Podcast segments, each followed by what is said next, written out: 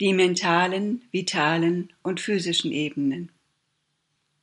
Das Mental. Das Mental ist eine instrumentale Wesenheit oder ein instrumentales Bewusstsein, dessen Funktion es ist, zu denken und wahrzunehmen. Das eigentliche Mental gliedert sich in drei Teile.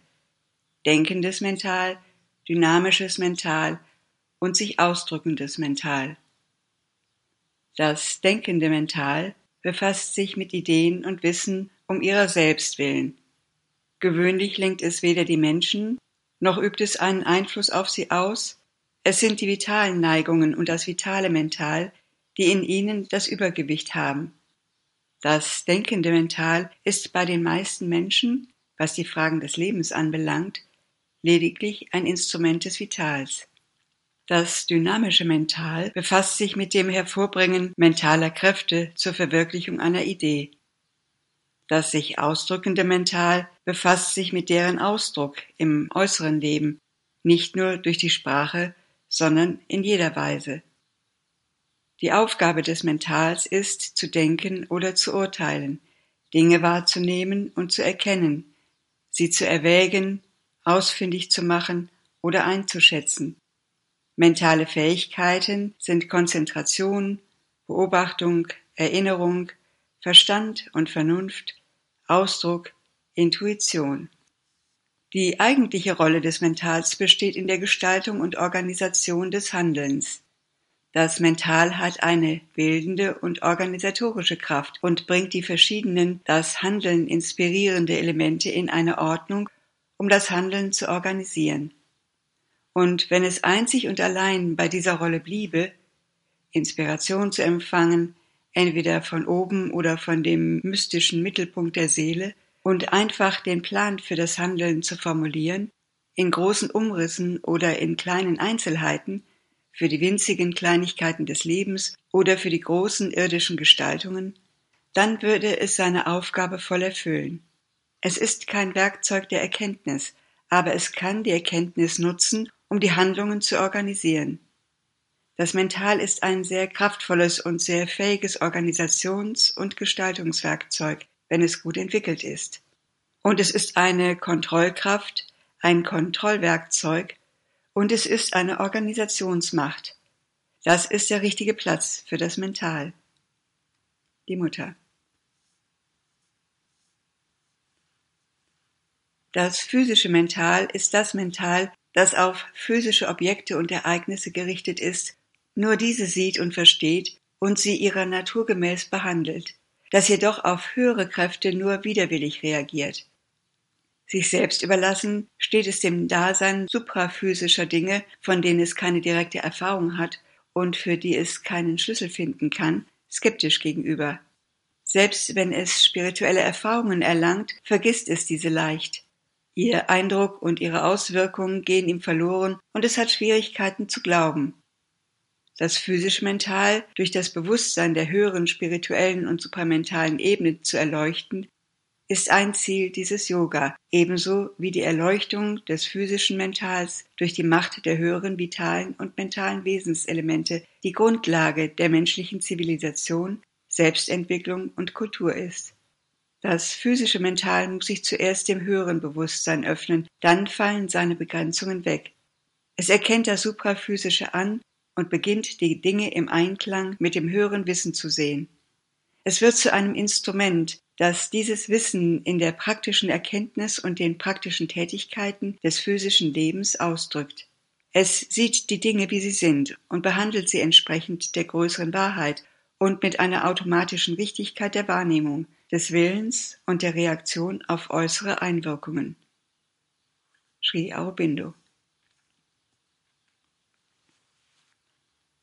Das mechanische Mental ist eine Art Maschine. Was immer es empfängt, steckt es in diese Maschine und hört nicht auf, es ständig darin herumzuwälzen, gleichgültig, was es ist. Seine Natur ist es, sich fortwährend mit den eintretenden Gedanken im Kreis zu bewegen, dies geschieht manchmal, wenn das denkende Mental still ist und ist eine Eigenart des physischen Mentals. Du solltest dich dadurch weder stören noch beunruhigen lassen, sondern erkennen, was es ist und es zur Ruhe bringen. oder Kontrolle über seine Bewegungen erlangen. Sri Aurobindo Das wahre mentale Wesen Es gibt ein wahres mentales Wesen und ein wahres physisches Wesen. Sobald diese sich manifestieren, erkennst du das doppelte Sein in dir. Das dahinterliegende ist immer ruhig und stark, nur das an der Oberfläche ist gestört und dunkel.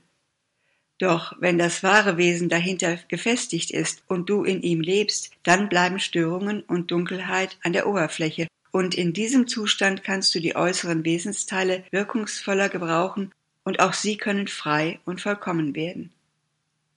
Sri Aurobindo Das vitale Wesen, das Vital. Es gibt vier Teile des vitalen Wesens.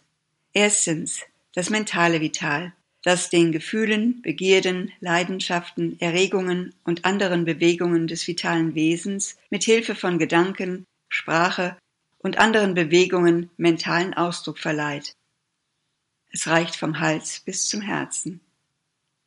Zweitens das emotionale Vital, das der Sitz verschiedener Gefühle wie Liebe, Freude, Sorge, Hass und so weiter ist. Das Herz ist dabei ein zweifaches Instrument, das im Vordergrund dem emotionalen Wesen und dem Vital angehört und dahinter der Seele. Drittens. Das zentrale Vital, das die stärkeren vitalen Sehnsüchte und Reaktionen beherbergt, wie Ehrgeiz, Stolz, Furcht, Neigung zu Ruhm, angezogen und abgestoßen sein, Begierden, Leidenschaften aller Art, vom Herz bis zum Nabel reichend.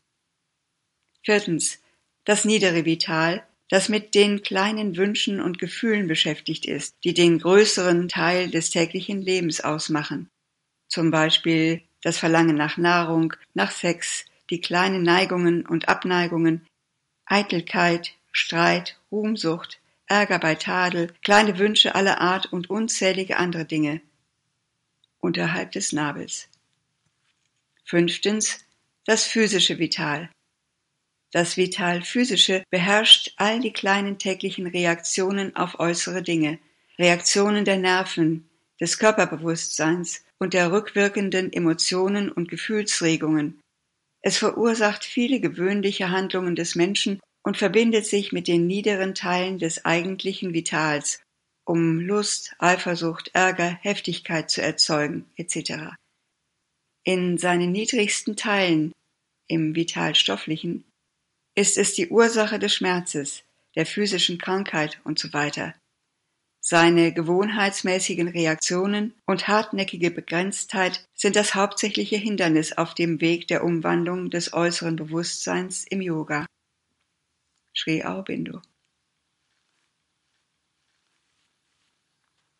Ich unterscheide zwischen niederen vitalen Regungen und den Gefühlen des Herzens, indem ich untersuche, von woher sich diese Dinge erheben. Ärger, Furcht, Eifersucht berühren ohne Zweifel das Herz, genauso wie sie das Mental berühren, doch sie erheben sich aus dem Nabelbereich und den Eingeweiden, also dem niederen oder bestenfalls mittleren Vital. Stevenson beschreibt in einem fesselnden Abschnitt in Entführt, wie der Held bemerkt, dass seine Furcht eigentlich nicht aus dem Herzen, sondern aus dem Magen kommt. Liebe und Hoffnung haben ihren ursprünglichen Sitz im Herzen, Mitleid und so weiter ebenso. Sri Aurobindo Vitale Qualitäten sind Enthusiasmus, Ausdauer, Disziplin, Führerschaft, Mut, Gleichmut, Großzügigkeit, Vertrauen, Ehrlichkeit, Edelmut. Einige dieser Qualitäten existieren in einer höheren Form auf der psychischen Ebene. Vitalität gleich Lebenskraft. Wo immer es Leben gibt, in der Pflanze, im Tier oder im Menschen, gibt es die Lebenskraft. Ohne das Vital kann es kein Leben in der Materie und keine lebendige Tat geben. Das Vital ist eine notwendige Kraft und nichts kann im körperlichen Dasein geschehen, getan oder geschaffen werden, wenn das Vital als Instrument nicht vorhanden ist. Sogar die Sadhana bedarf der vitalen Kraft. Ist aber das Vital ungeläutert und dem Begehren, der Leidenschaft und dem Ego unterworfen, dann ist es ebenso schädlich, wie es auf der anderen Seite hilfreich sein kann. Selbst im gewöhnlichen Leben muss das Vital vom Mental und dem mentalen Willen überwacht werden. Anderenfalls bringt es Unordnung und Unheil. Wenn die Leute von einem vitalen Menschen sprechen, meinen sie jemanden, der von einer vom Mental oder Geist nicht kontrollierten Kraft beherrscht wird. Das Vital kann ein gutes Instrument sein, doch es ist ein schlechter Meister. Das Vital darf nicht abgetötet oder zerstört werden. Es muss durch seelische und spirituelle Kontrolle geläutert und umgewandelt werden. Sri Aurobindo. Das eigentliche Vital ist die Lebenskraft, die ihrer Natur nach in Impulsen und Emotionen, im Fühlen, in den Begierden, im Ehrgeiz etc. wirkt. Ihr höchstes Instrument ist das, was wir das äußere Herz, den Sitz der Emotionen nennen würden, während es ein inneres Herz gibt, wo sich die höheren oder seelischen Gefühle und Empfindungen befinden, die Emotionen oder intuitiven Sehnsüchte und die Impulse der Seele. Unser vitaler Teil ist für unsere Vollständigkeit notwendig, doch es ist nur dann ein wahres Instrument, wenn seine Gefühle und Neigungen durch die seelische Berührung geläutert und vom spirituellen Licht und der spirituellen Macht angenommen und beherrscht werden. Mit den höheren vitalen Teilen der Natur meine ich das vitale Mental, die emotionale Natur, die Dynamik der Lebenskraft des Wesens. Das Herz ist das Zentrum des emotionalen Wesens und Emotionen sind vitale Regungen. Sobald das Herz geläutert ist, wandeln sich die vitalen Emotionen in seelische Gefühle oder auch in von der Seelenkraft durchdrungene vitale Regungen. Sri Aurobindo Das vitale oder dynamische Mental. Das vitale Mental ist das Mental eines dynamischen und nicht eines rationalisierenden Willens, Handelns oder Begehrens. Es hat etwas mit Kraft zu tun, mit Leistung und Befriedigung, mit Besitzergreifung, mit Freude und Leiden, Geben und Nehmen, mit Wachstum und Expansion, Erfolg und Misserfolg, Glück und Unglück und so weiter. Das vitale Mental gebraucht das Denken nicht um der Vernunft zu dienen, sondern dem Lebensimpuls, der Lebenskraft und wenn es die Vernunft zu Hilfe ruft, benutzt es diese, damit sie die Befehle jener Mächte rechtfertige und zwingt diese Befehle der Vernunft auf, anstatt mit Hilfe eines unterscheidenden Willens das Handeln der Lebenskraft zu beherrschen. Die gewöhnliche Aktivität des vitalen Mentals besteht darin, sich immer etwas vorzustellen, zu denken und zu planen, was mit diesem zu tun ist und wie jenes geordnet werden kann. Es lässt Gestaltungen für die Zukunft erstehen, und der Wille kann versuchen, sie auszuführen, wenn Gelegenheit und Umstände günstig sind, oder sogar daran arbeiten, sie für sich günstig zu gestalten. Es hat in der menschlichen Natur, im menschlichen Handeln offenbar seinen Wert, doch handelt es auf eine zufällige und übertriebene Weise, ohne Disziplin, ohne seine Macht einzuteilen, ohne Konzentration auf die Dinge, die wirklich geschehen müssen. Es hat kein Gefühl von Proportion oder Maß und will auf einmal etwas Großes erreichen oder sein. Tagträume. All das ist das vitale Mental. Die Gewohnheiten solcher Vorstellungen ist in jedermann. Es ist nicht sehr wichtig, doch man muss sich davon befreien, da sie das Ego zur Grundlage haben. Der Ursprung, aus dem diese Fantasien stammen, hat mit Vernunft nichts zu tun und kümmert sich um keine rationalen Einwände.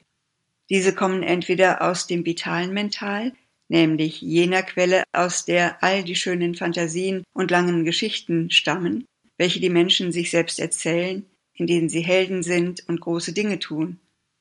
Oder aber sie stammen von kleinen Wesenheiten, die mit dem physischen Mental verbunden sind und zufällige Eingebungen irgendwo auflesen und sie dem Mental darbieten, nur um zu sehen, ob sie angenommen werden.